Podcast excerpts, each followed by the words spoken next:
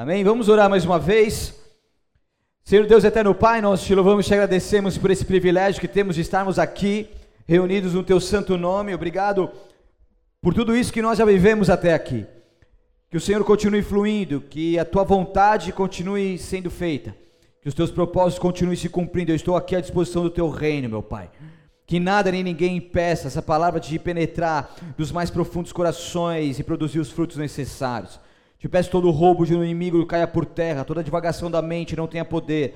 Senhor, todos os pensamentos em outros lugares caia por terra. Nós estejamos agora concentrados naquilo que o Senhor está, está, estará trazendo para nós como entendimento da tua palavra.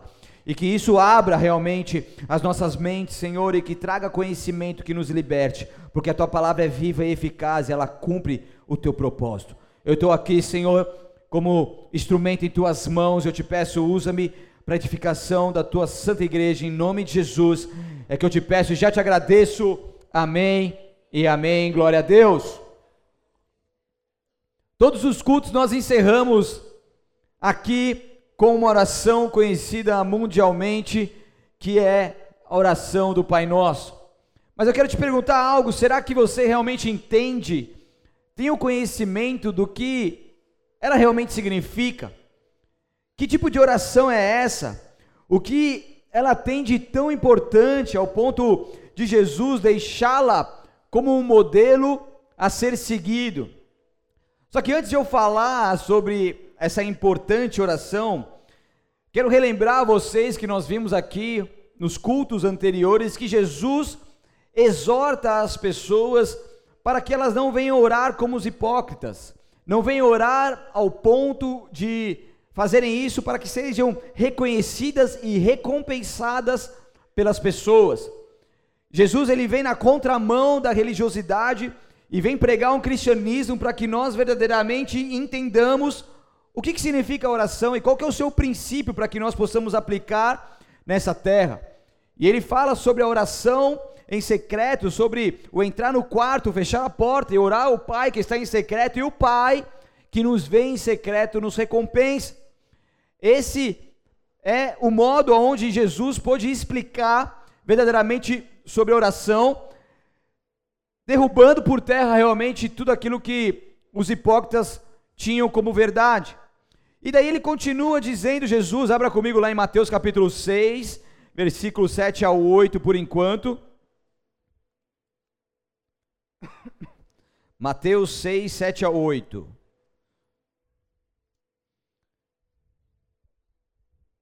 Diz assim a palavra. Está comigo aí? Ao orar, não repitam frases vazias sem parar, como fazem os gentios. Eles acham que se repetirem as palavras várias vezes, suas orações serão respondidas, não sejam como eles, pois seu Pai sabe exatamente do que vocês precisam antes mesmo de pedirem. E você sabe qual que é a diferença entre uma reza e uma oração? A reza, ela tem por significado vãs repetições, aonde eu repito a mesma coisa ou uma frase ali já feita diversas vezes e como se essas rezas viessem então a resolver algo que eu peço em oração. A oração, ela já vem como algo íntimo com Deus, como uma conversa mesmo que você tem com Ele. Então, a oração, ela não é um mantra. Os resultados não dependem da extensão da oração, porque essa crença era a crença dos pagãos que ficavam ali com uma reza, como um mantra, repetindo diversas vezes os nomes dos deuses deles como se cada vez mais que, que, quando eles repetissem o mais vezes possíveis, eles então seriam abençoados pelos seus deuses. Então Jesus, ele vem falando assim, não fala coisas, vãs repetições, não fica repetindo as coisas, porque não é isso. A oração ela vai de encontro a uma comunhão com Deus e nos leva a uma conversa com Ele, a algum diálogo, uma, uma, uma coisa simples que se flui. Então, alguns cristãos, infelizmente, fazem algo parecido. É como pessoas têm uma oração já enquadrada na sua mente, e essas pessoas fazem essas mesmas orações todos os dias, e muitas delas nem conseguem mais refletir qual que é o real significado desta oração. Então tem cristãos que acabam, ao invés de orar, rezando, fazendo um mantra, repetindo diversas vezes as coisas, porque perderam o entendimento dessa oração que ali estão fazendo. Estão comigo ou não? Está entendendo? Então a gente precisa refletir verdadeiramente o que, que nós estamos pedindo a Deus, o que, que nós estamos orando. E Jesus ensina contra a oração sem sentido, e ele fala: não sejam iguais a eles, porque nós que provamos a graça de Deus por meio de Jesus, logicamente somos diferentes, não temos que repetir aquilo que os pagãos fazem, mas temos que ser diferentes. Então a oração ela nos dá um senso de como somos dependentes de Deus. Eu já ouvi algumas vezes é, algumas pessoas dizerem: Ah, eu não vou pedir a Deus porque Deus tem muita coisa para se preocupar. Quem sou eu para pedir alguma coisa para Deus e meu pedido é tão insignificante? Isso, na verdade, é o resultado de um orgulho de uma pessoa que não mostra sua dependência de Deus. Porque Deus, Ele é um Pai, Ele ouve as nossas orações e tem prazer em conversar conosco.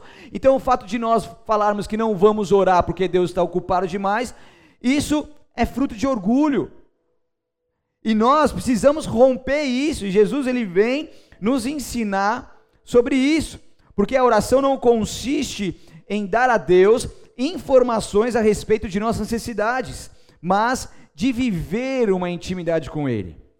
Eu, quando estava conhecendo a pastora, não tinha esses planos que nós temos hoje de celular. Você paga uma mensalidade, você usa mil minutos, que na verdade você nem consegue usar aqueles minutos de, de tanto WhatsApp que você manda hoje, eh, ligações por WhatsApp que não pagam ali as suas, não, não, não custam as suas minutagens. Mas eu lembro que quando eu estava conhecendo a pastora, como que eu começava a conhecê-la mais? A partir do momento que eu conversava com ela. E a gente ficava horas ali no telefone, aquelas contas gigantescas, né? Mas estávamos ali porque existia e existe, logicamente, uma vontade de conhecê-la e continuar a conhecer.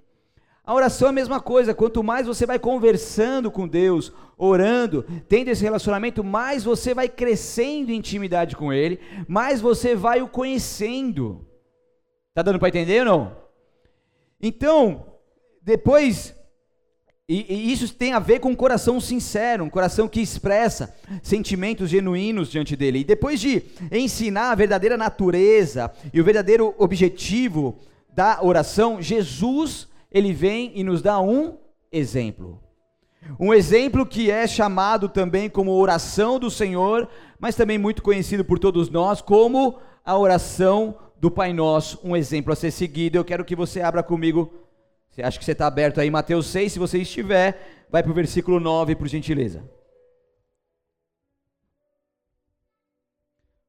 Portanto, orem da seguinte forma: Pai nosso que estás no céu, santificado seja o teu nome, venha o teu reino, seja feita a tua vontade, assim na terra como no céu. Dá-nos hoje o pão para este dia e perdoa as nossas dívidas, assim como perdoamos os nossos devedores. E não nos deixe cair em tentação, mas livra-nos do mal, pois teu é o reino, o poder e a glória para sempre. Amém. Até aí. Essa oração pode então ser um padrão para todos nós e ela é resumida em três partes. Primeira parte, louvor a Deus que nós devemos dar e, e pedir que o seu reino seja ampliado na terra. Segunda parte, apresentar nossas necessidades diárias. Terceira parte, pedir ajuda para as nossas lutas de cada dia. Então nela nós aprendemos pedir qualquer coisa que seja para a glória de Deus. Essa oração do Pai Nosso, assim como nós aprendemos agora há pouco, não é uma reza a ser seguida e você deve orar todos os dias da sua manhã, uma oração do Pai Nosso, mas ela, ela vem como um modelo de oração a ser seguida e nos leva ao entendimento da importância dela em nossas vidas.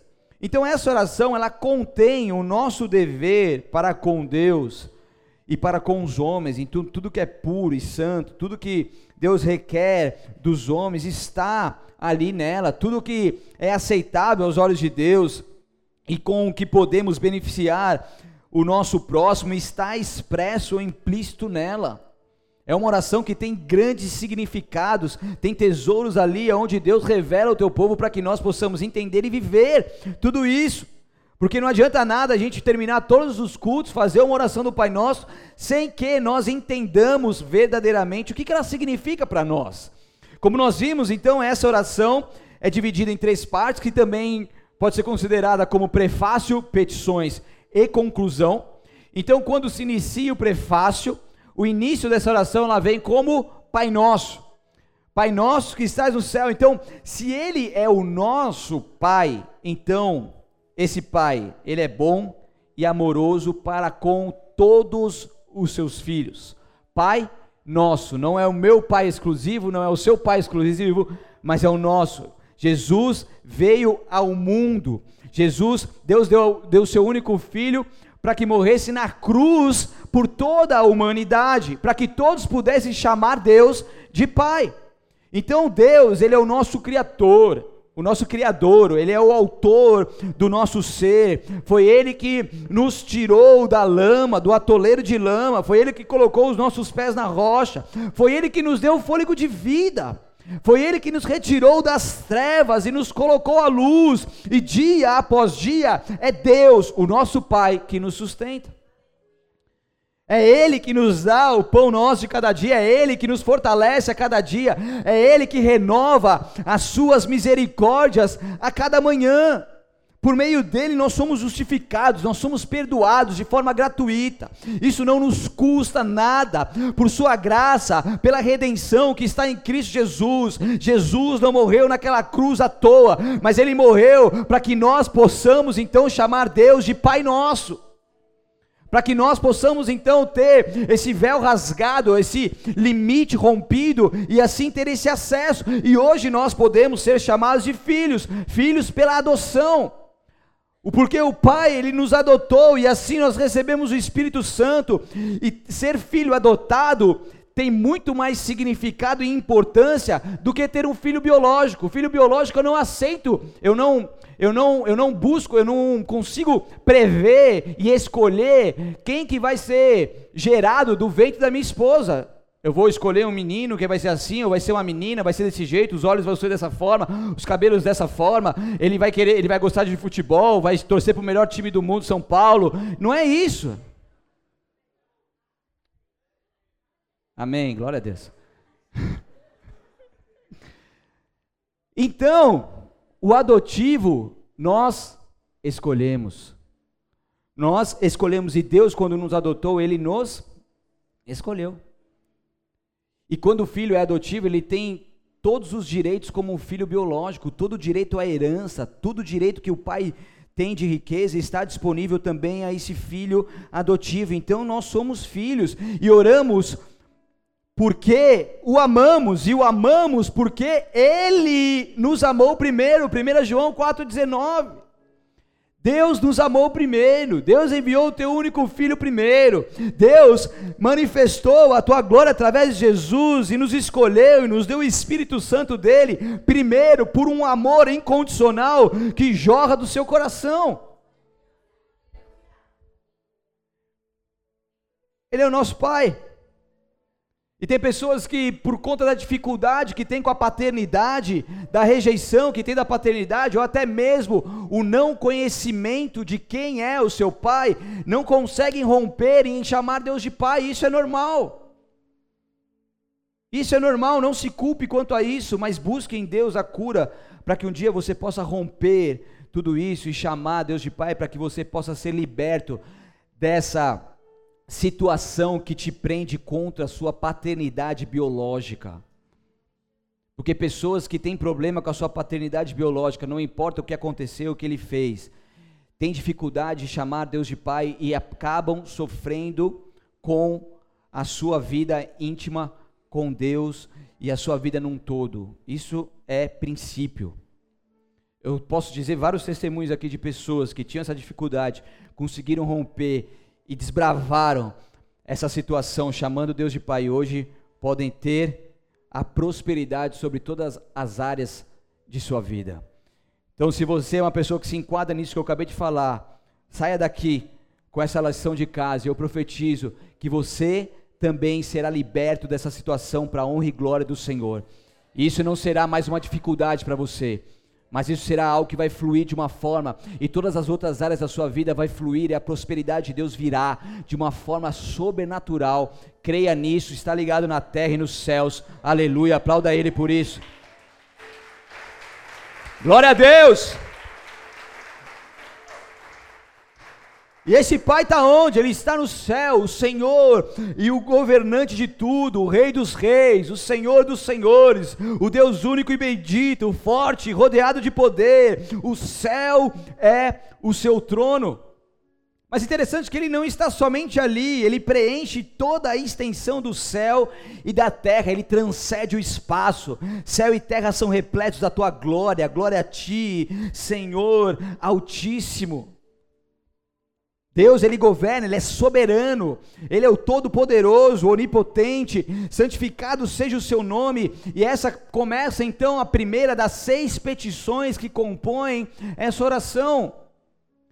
E é meio estranho você falar santificado seja o seu nome.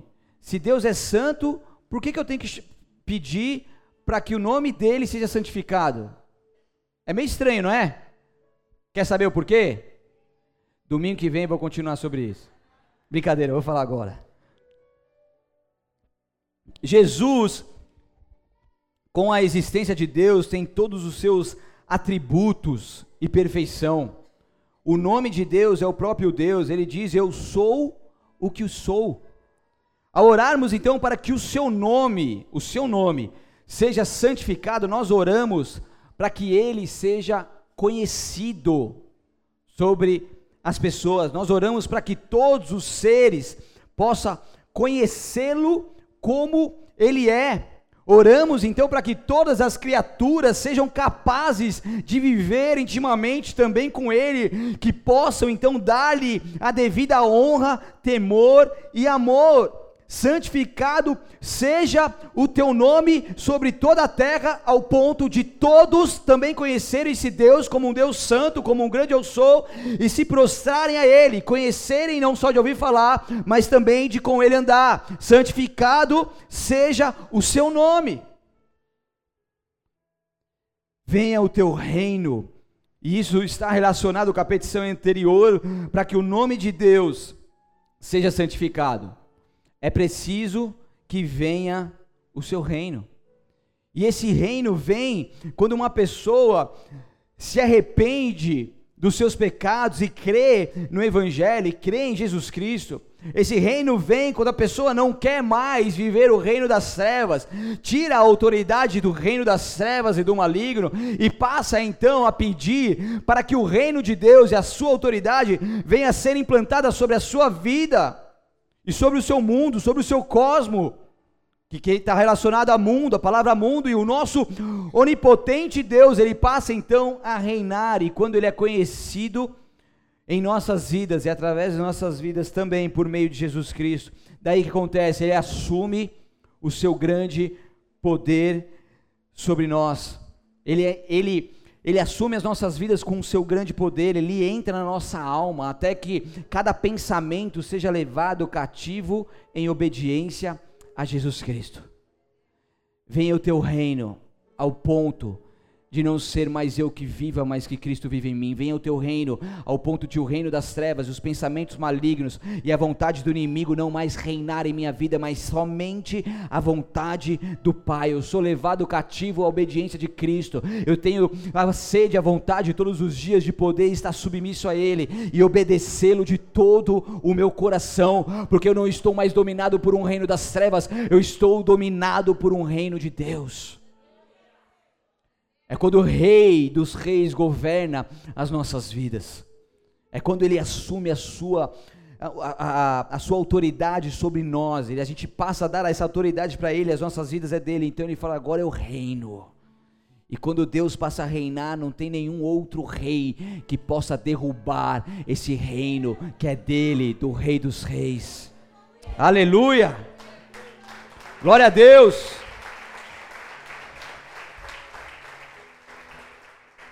Que venha o teu reino, e um dia chegará que todos os reinos se curvarão diante deles e todas as nações lhe servirão, porque o seu reino um dia será pleno E nós precisamos orar para que o reino venha e devore todos os reinos da terra.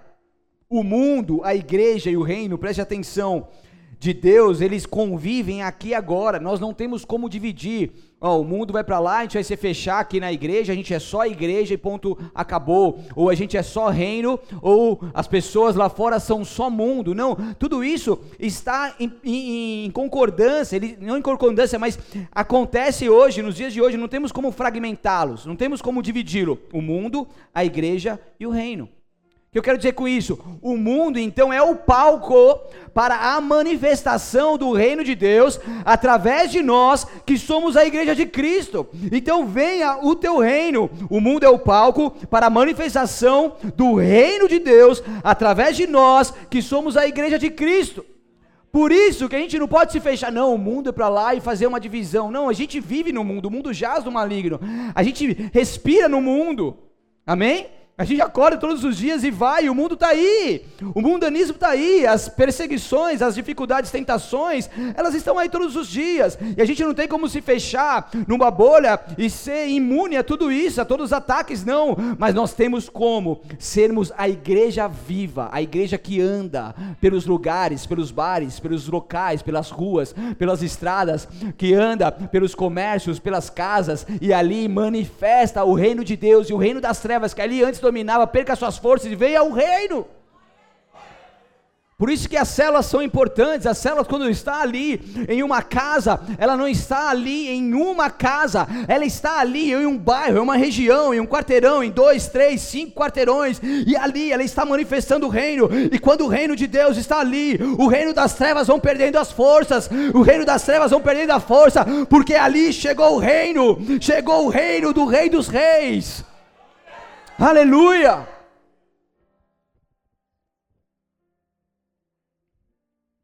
Um reino que Deus não deseja que fique restrito à igreja, mas que se manifeste em toda a terra e sobre todas as dimensões da vida no mundo. É os chamados para fora, é o ir por todo o mundo, mundo, e pregar o evangelho a toda criatura sendo igreja e manifestando o reino.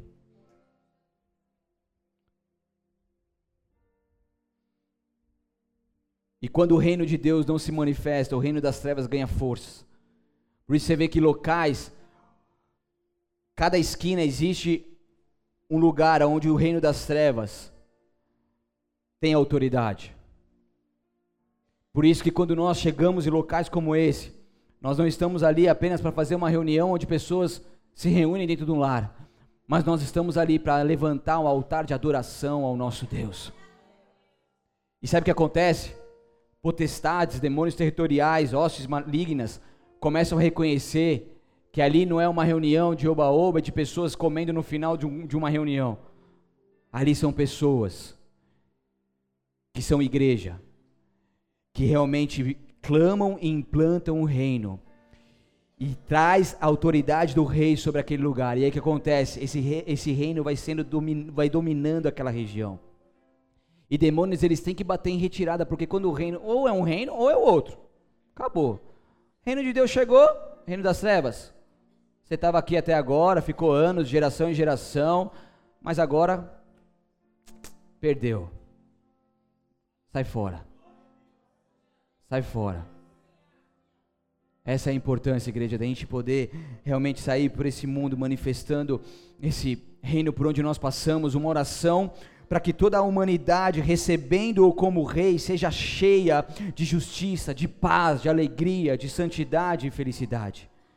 Venha o teu reino também, é uma oração pela vinda do seu reino eterno, é uma oração para todos aqueles que estão interessados nesse grande dia, que esse dia chegará, o tempo em que Deus porá fim a toda miséria, a todos os pecados, a toda enfermidade e a toda morte.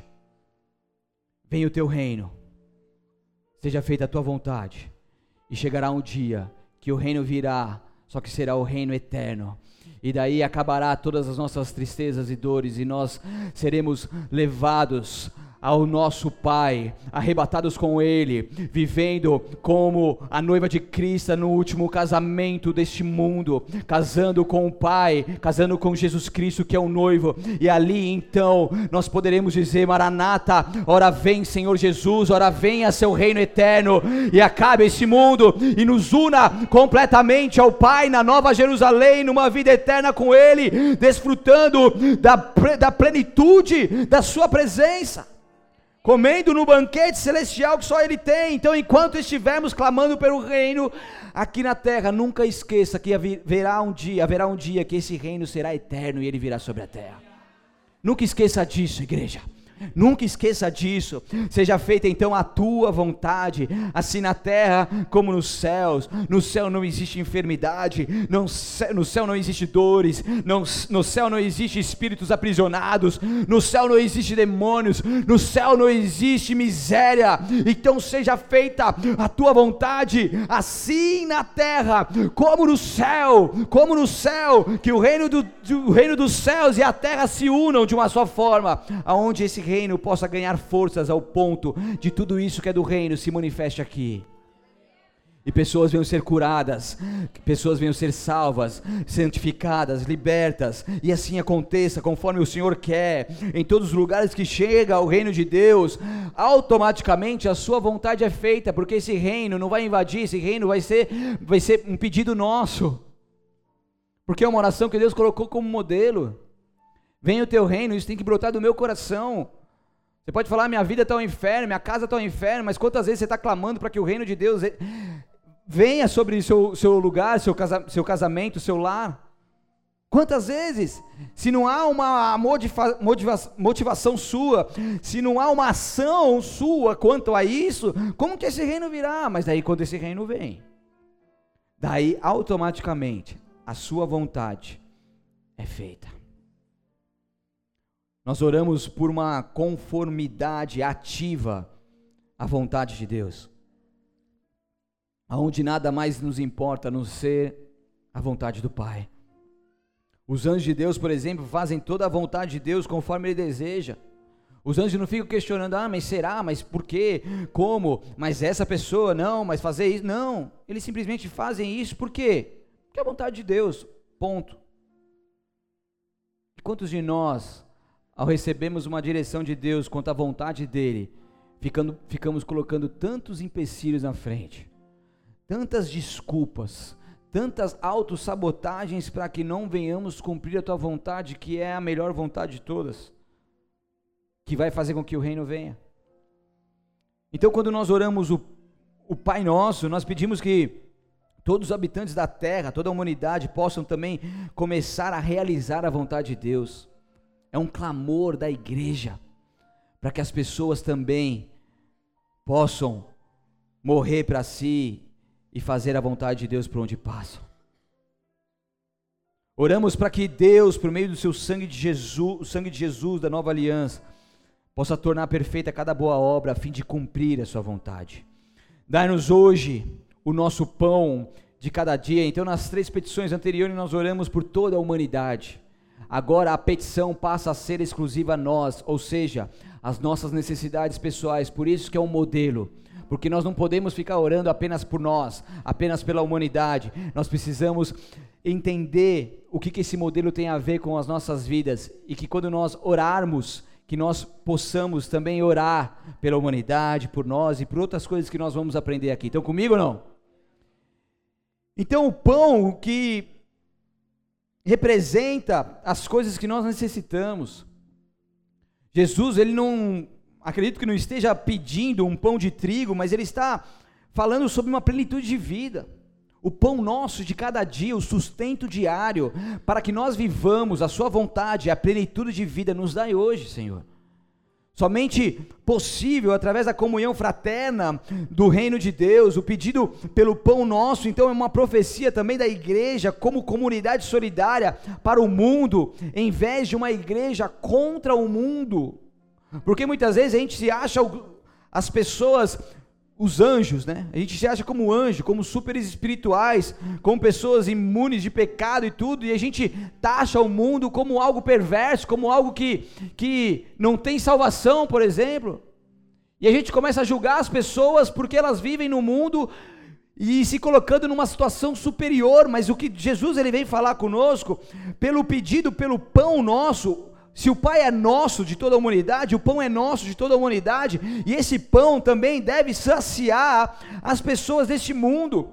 Uma igreja que pensa não para se levantar contra o mundo, mas uma igreja que faz a diferença no mundo como uma comunidade solidária, que é muito diferente. Vocês estão entendendo? Estão compreendendo? Que é muito diferente. É o influenciar é o abençoar com pão, com o reino, com a vida, com a luz, com o sal. Dá-nos hoje, isso tem a ver com a misericórdia de Deus, algo que é dado por graça, como fruto de uma dependência que temos dele como doador de cada dádiva boa e perfeita. Dá-nos hoje o fato de não nos preocuparmos com um amanhã e cada dia é outra vida que podemos dedicar à sua glória, cada noite pode ser considerada o fechamento daquela vida diária. Dia após dia, cada dia basta o seu mal. Dia após dia que Deus nos deu 24 horas por dia para que nós possamos dedicar as nossas vidas em fazer a tua vontade e em manifestar o seu reino uma vida para a glória de Deus. Perdoa as nossas dívidas, assim como nós perdoamos os nossos devedores. Agora vai apertar, diga ai. Nem comecei ainda. Perdoa as nossas dívidas, Senhor, assim como nós perdoamos os nossos devedores. Mas a gente está perdoando os nossos devedores? Faz um som aí diferente né? Perdoa as nossas dívidas, Senhor, assim como nós perdoamos os devedores. Mas eu não estou perdoando meus devedores, então perdoe minhas dívidas como eu não estou perdoando meus devedores. É a mesma coisa.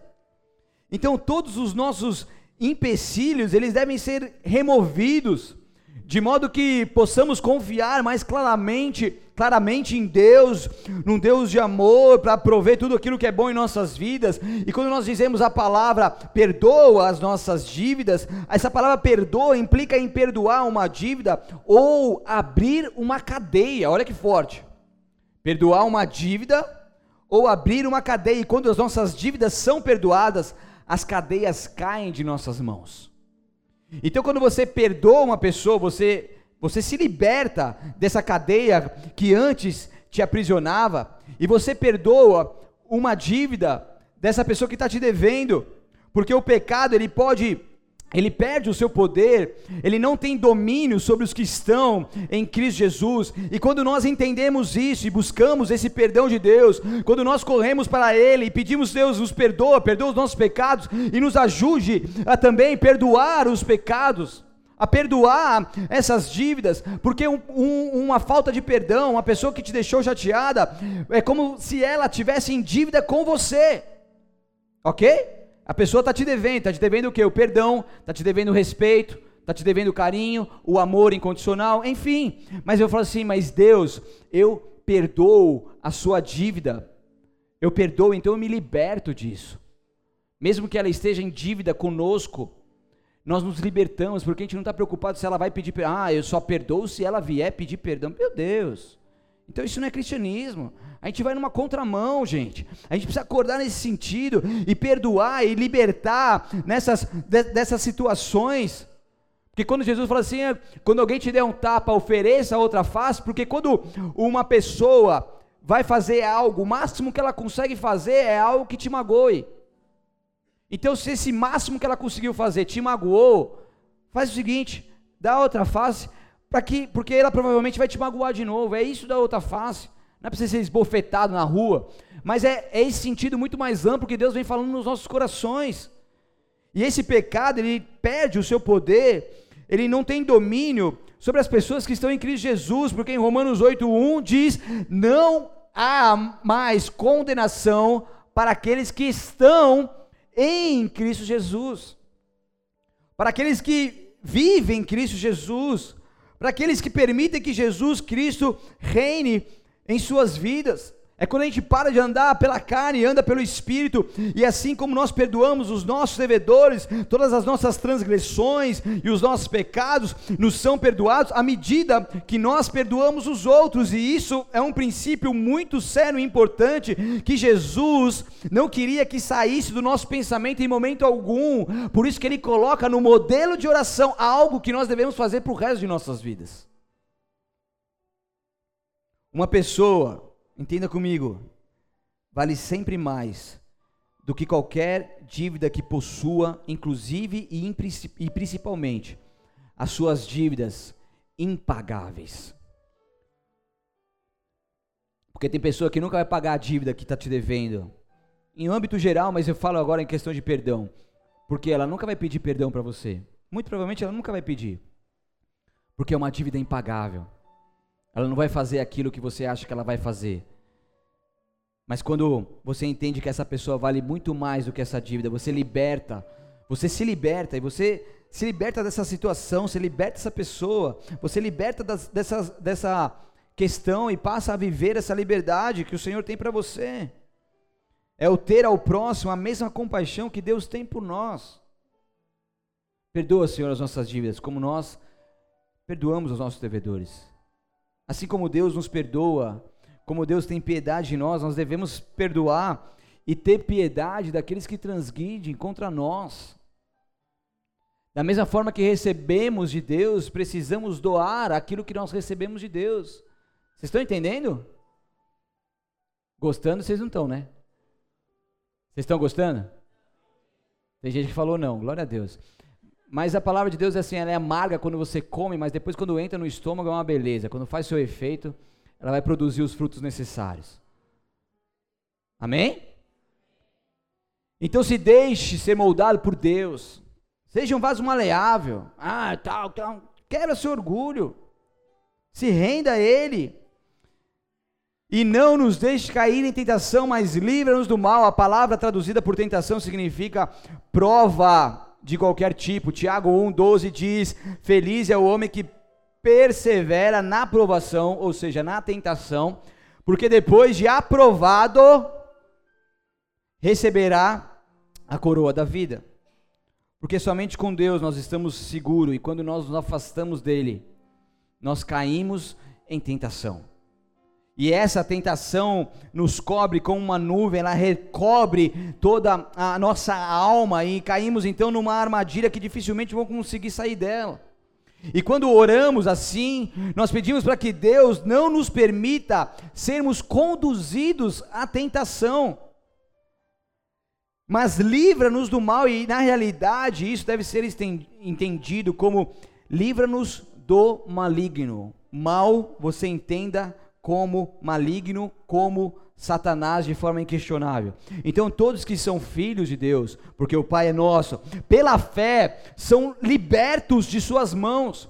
É quando o Senhor livra-nos do mal e do maligno de Satanás, ao ponto dele não conseguir nos destruir. Deus ele está ao nosso lado e não deixará que o maligno vingue os seus filhos eleitos que clamam por ele de dia e de noite. É como se nós orássemos assim, Senhor, quando formos tentados, não nos permita entrar em tentação, dá-nos uma via de escape, de modo que Satanás, o perverso, não possa nos tocar. Andar com Deus é viver protegido por Ele, andar com Deus é ser filho de Deus, andar com Deus é vencer todos os dias o maligno em Cristo Jesus, porque Ele não tem poder para nos tocar, não importa aquilo que tenham feito contra a sua vida, não importa os trabalhos que podem ter sido feitos, não importa as maldições que tenham sido lançadas contra você, não importam nada, o que importa é que existe um Deus que todos os dias te livra dos ataques das trevas, dos ataques do maligno, porque esses ataques não têm poder sobre você. Você é protegido por Ele, você é filho, blindado por Ele. E Deus não permitirá que isso aconteça. Deus não permitirá que isso aconteça. E Deus, então, leva Jesus Cristo a concluir essa oração, que é essa conclusão, em geral, também chamada por doxologia, ou seja, manifestação da glória de Deus. Conclusão é igual também à manifestação da glória de Deus, ou seja, uma ação de graças solene, ou seja, um reconhecimento conciso dos atributos e das obras de Deus. Encerrando essa oração maravilhosa e modelo para todos nós, ele diz: porque, terminando essa conclusão, porque teu é o reino, teu é o reino eterno, teu é o domínio que perdura por todas as gerações, teu é o poder, o poder pelo qual Deus governa todas as coisas, tua é a glória, é Ele que recebe glória por todas as obras maravilhosas que realizado desde o princípio e realizará até o fim, para sempre e sempre. Amém. Ele é o poder, a honra, a glória, Ele é o reino. É Ele que merece todo o nosso louvor, toda a nossa glória, toda a honra. Todos os aplausos é Ele que merece, porque Ele é um Deus eterno, um Deus poderoso, um Deus poderoso acima de todo e qualquer Deus. E finalizando essa explicação sobre essa oração tão maravilhosa, que você pôde com certeza entender muito mais nessa noite. Uma oração que serve como modelo para que nós possamos aplicar em nossas vidas. Entendendo que Ele é o nosso Pai, glorificando o nome dEle, fazendo petições para a humanidade, fazendo petições para nós mesmos, perdoando os nossos, os nossos devedores, permitindo que Deus possa fazer essa obra maravilhosa ao ponto de um amor incondicional reinar sem limites em nossas vidas e assim o teu reino prevalecer em nós, teu reino prevalecer na nossa casa e por onde nós passarmos, e assim o poder e a glória seja dada a Ele para sempre. Amém. Feche seus olhos, abaixe sua cabeça.